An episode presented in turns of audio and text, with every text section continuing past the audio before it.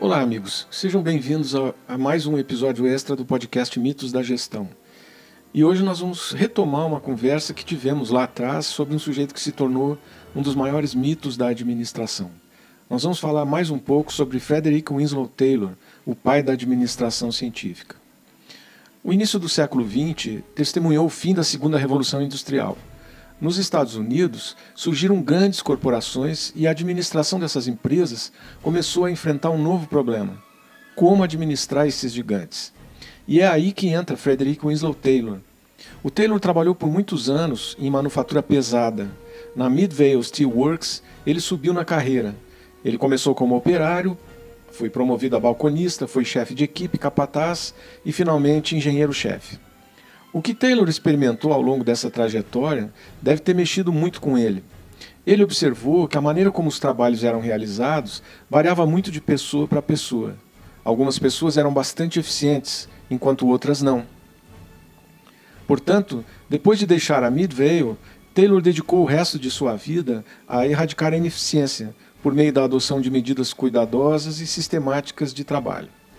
E ao fazer isso, ele deu origem à administração científica, também conhecida por um nome que eu até hoje não sei se é elogioso ou não, o Taylorismo. Algumas das inspirações do Taylorismo, como por exemplo a utilização do trabalhador como uma parte da ferramenta, lembrando aquilo que é expresso no Tempos Modernos do Charles Chaplin.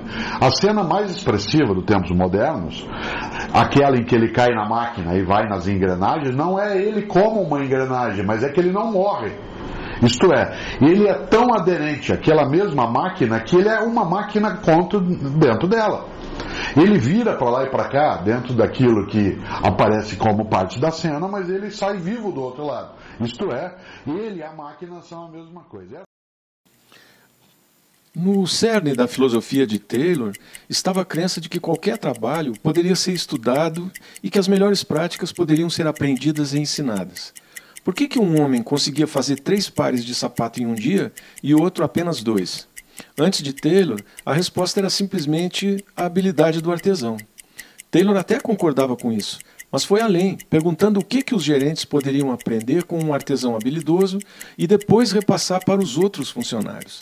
Nas palavras de Taylor, a gestão tinha leis tão exatas e claramente definidas quanto os princípios fundamentais da engenharia. Taylor estava intensamente focado na prosperidade máxima, que ele chamou de o principal objetivo do gerenciamento. A prosperidade máxima significava custos mais baixos para as empresas e salários mais altos para os trabalhadores. E a receita para alcançar ambos era a eliminação das ineficiências. Embora Taylor demonstrasse preocupação com os trabalhadores, ele defendia uma forte atuação da gerência. Os gerentes eram como os guardiões da chama olímpica, com a tarefa de entender o que funcionava melhor e garantir que os funcionários aplicassem as melhores práticas.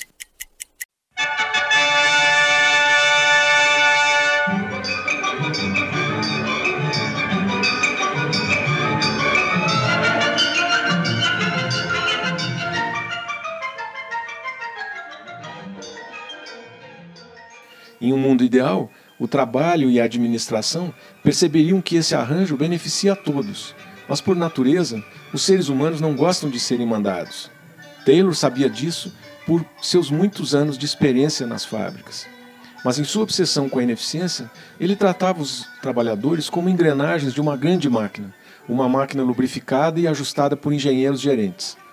Hoje, muitos historiadores se referem à filosofia de Taylor como uma espécie de despotismo esclarecido. Mas o fato é que as ideias de Taylor foram bastante influentes na década de 1910 e 1920, embora na década de 1930 tenham sido ultrapassadas por outras teorias de gestão. Mas a ideia fundamental de Taylor, de que a gestão pode ser tratada como uma ciência, perdura até hoje. Pense nisso.